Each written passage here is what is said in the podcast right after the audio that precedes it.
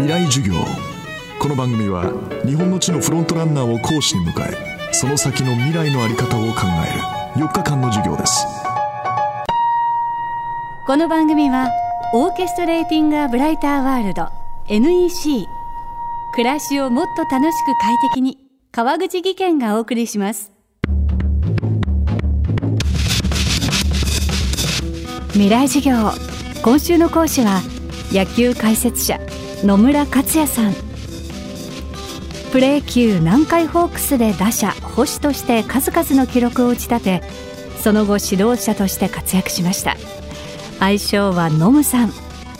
今週はそんなノムさんが語る野村流生き抜く力です。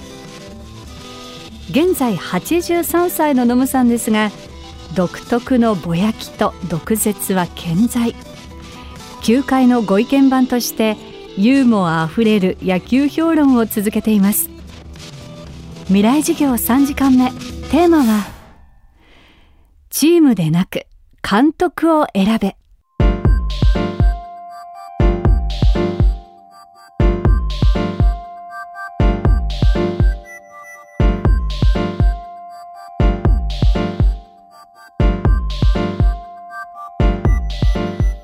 今は偽物の野球ばかりじゃん。セ・リーグでいや6球団あって5人が外野手です。外野手に名監督なし。僕の監督の経験から言ってはね選手時代の経験がベースになって采配を振ろうじゃないですか。外野手はほとんど考えることないですもんね。A というバッター打席に入ったらどこを守ればいいかっていう。守る位置だけでしょ。変なとこ守ってるとベンチが「あそこじゃないこっちこっち」とかって指示が飛ぶしねある外野手なんかもう守備位置ついてもイメージバッティングしてますよ。こうして構えて。野球に大事なことはもう全部内野で行われるからね。全てがね。まあ外野手に名監督なしっていうのはある程度根拠があるね。それを言うと怒られちゃった。今言いたいこと言えるの僕らしか野球界でいないでしょ。では新人選手が球団を選ぶ時何を基準にしたらいいのか。そこには私たちが就職先を選ぶヒントが詰まっています。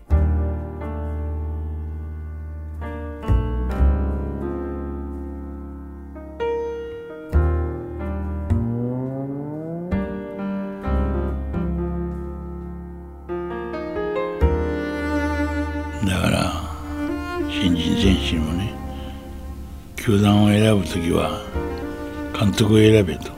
チームじゃなくて僕は巨人ファンですから巨人に行きたいです。じゃダメだ高橋監督の下で勉強したいこれが正解でしょ。だから野球の専門専門の野球を勉強するのはどの球団がいいかっていう。そこが選択する基準になると思うんですけど。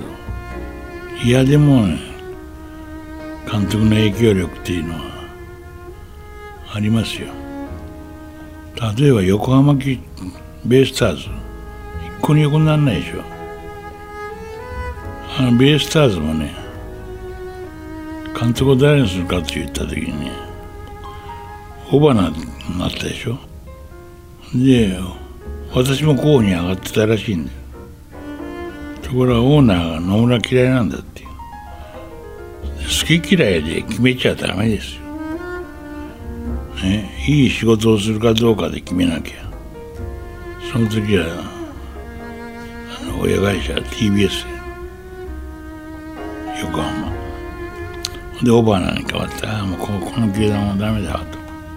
歴史を見たらあれ投手出身の名監督いないじゃない、ね、80年も歴史がある。って当時出身の名監督と言われる人は誰もいない。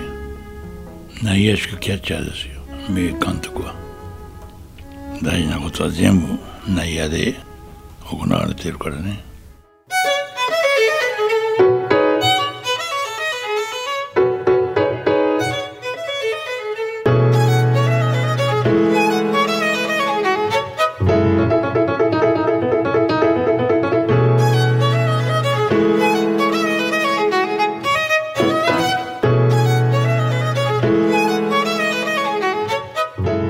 未来授業。今週は野球解説者野村克也さん。今日のテーマはチームでなく監督を選べでした。野村さんの新著何もできない夫が妻を亡くしたらにも野村さんの野球論家訓を綴っています。死ぬまで働くことこのくらいでいいかと思わない。どんな時も大丈夫の心意気を持つこと。子供に遠慮するな。下を向いて暮らせ。マイナス思考になれ。人生の教訓が詰まった本。何もできない夫が妻を亡くしたらは現在 PHP 新書から発売中です。明日も野村克也さんの授業をお届けします。